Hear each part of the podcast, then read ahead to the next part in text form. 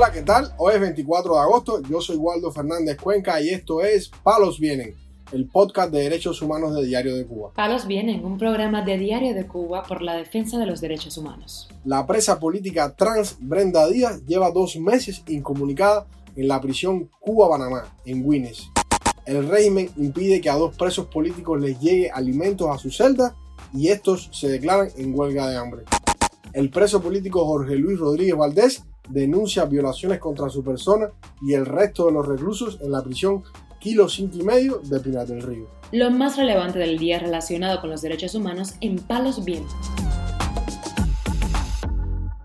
Comenzamos informando que Ana Mari García, madre de Brenda Díaz, prisionera política trans que cumple condena en la prisión para enfermos de VIH-Sida Cuba-Panamá, denunció a través de las redes sociales que su hija lleva dos meses sin llamadas telefónicas. Eh, mi hija Brenda hace dos meses que está incomunicada, solamente nos vemos el día de la visita, porque supuestamente dicen que en la prisión un rayo eh, cayó en la pizarra de los teléfonos, mm, donde quemó la pizarra. Hace dos meses que nadie, nadie, ningún recluso de esa prisión tiene acceso a los teléfonos. O sea, los familiares nos enteramos de la visita por la visita anterior.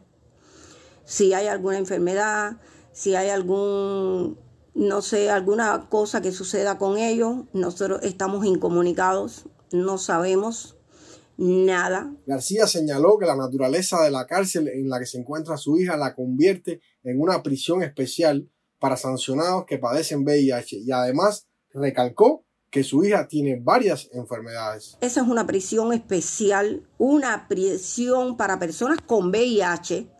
De hecho, mi hija Brenda tiene tres enfermedades. Mi hija Brenda tiene tres enfermedades aparte del VIH y estuvo con los CD4 bajo. Eh, todavía no sé si la doctora la volvió a ver y si sabe si ya se le normalizaron o si sigue igual, no se sabe nada. Solamente quiero pedir algo. Quiero, quiero pedir justicia, quiero pedir de que mi hija se comunique conmigo, que esos teléfonos es para que ya en dos meses estuvieran arreglados. La madre de Brenda dijo no creer que los teléfonos estuvieran afectados por la caída de un rayo y achacó la incomunicación telefónica a otro método de castigo a los presos y a sus familiares. Porque los rayos caen donde no tienen que caer. Los rayos caen donde a ellos les dé la gana que caigan. ¿Eh? No caen donde tienen que caer. Y ya yo estoy cansada, cansada de siempre la misma mentira. Estoy cansada ¿eh? de que sigan reprimiendo al pueblo, de que me sigan reprimiendo a mí, de que sigan abusando de mi hija. Y no solamente de mi hija, de todos los presos políticos. Ya estoy cansada. Pido justicia y denunciar la prisión Cuba-Panamá, que está en el municipio de Guines, provincia Mayabeque, ¿eh? porque en dos meses no han tenido tiempo de arreglar los jodidos teléfonos. ¿eh? Cuando esas personas tienen que estar comunicadas con sus familiares, porque son personas enfermas, son personas con VIH. Y ya estoy cansada Brenda Díaz cumple una condena de 14 años bajo los cargos de sabotaje, desórdenes públicos y desacato después de su participación en las protestas del 11 de julio de 2021 en Huila de Melena, en Mayabeque.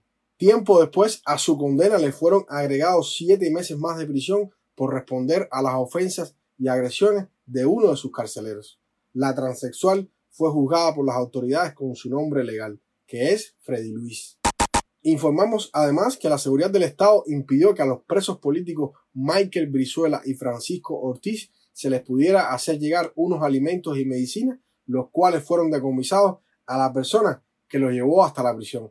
Estos presos recién salían de una celda de aislamiento por casi seis meses en la prisión El Típico, en la provincia de Las Tunas. Sobre este suceso, el activista Joan Ricardo Llerena, quien había preparado los alimentos, expresó. Esto creo que es una injusticia de la seguridad del Estado sobre los presos políticos, sabiendo que Michael Brizuela es un preso político donde padece de algunas enfermedades, esquizofrenia y hepatitis B, donde le hacía falta ese medicamento, cosa que se lo descomisaron. Francisco es una persona de la tercera edad, tiene 66 años, mide 1,75 y pesa unos 40 y piquito de kilos, que está desnutrido. Y sabiendo al seguro del Estado que estos presos políticos necesitaban ese alimento y esas medicinas, todo fue decomisado. Esta acción provocó que tanto Michael Brizuela como el preso político Jorge Luis Gamboa Román comenzaran una huelga de hambre en protesta por el decomiso de estos alimentos y exigen que les sean devueltos de manera íntegra estos paquetes con los alimentos y medicinas. Las huelgas de hambre es el método de protesta más común en las prisiones para exigir derechos y hacer reclamaciones, debido a la cantidad de atropellos y vejaciones que sufren tanto los presos políticos como los presos comunes en las cárceles cubanas. Palos viene. Para finalizar, damos a conocer que el preso político Jorge Luis Rodríguez Valdés denunció este miércoles vía telefónica que le niegan el derecho a la visita reglamentaria en la prisión Kilo 5 y medio en Pinar del Río, informa el portal Cubanet. Según detalló Rodríguez Valdés, esto se debe a que quien le lleva los víveres y demás necesidades a la prisión es el ex prisionero político del Grupo de los 75, Eduardo Díaz Fleitas, presidente de la Alianza Pinareña, agrupación opositora a la cual él pertenece. De acuerdo con este activista, también las autoridades han impedido que Díaz Fleitas le haga llegar las vituallas necesarias a través de una vecina que tiene un hijo preso. Según señaló, es el oficial de la seguridad del Estado que se identifica como Mayor Alejandro el que le prohibió a la mujer que se relacionara con el ex prisionero político y con activistas de derechos humanos.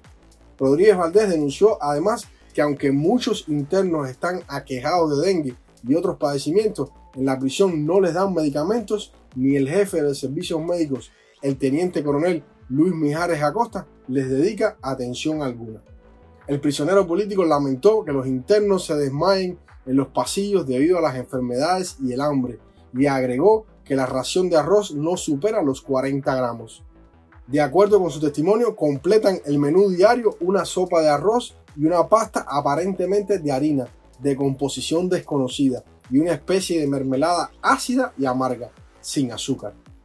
El activista responsabilizó de igual modo al jefe de la prisión, el mayor Eliezer Rodríguez Díaz, y apuntó que entre los internos ha habido ya varios casos de muerte por tuberculosis y dengue. Jorge Luis Rodríguez Valdés, de 45 años de edad y residente en el municipio pinareño de San Juan y Martínez, fue condenado a cuatro años de privación de libertad por el delito de desacato contra la figura del gobernante Miguel Díaz Canel, como represalia por pintar carteles en contra de la dictadura en una oficina del comité militar y en el paradero del tren de su lugar de residencia. Palos Vienen, un programa de Diario de Cuba por la defensa de los derechos humanos. Estas han sido las noticias de hoy en Palos Vienen, el podcast de derechos humanos de Diario de Cuba. Pueden escucharnos en DDC Radio, Spotify, Google Podcast, Apple Podcast, Telegram y SoundCloud. Yo soy Waldo Fernández Cuenca y mañana regresamos con más noticias.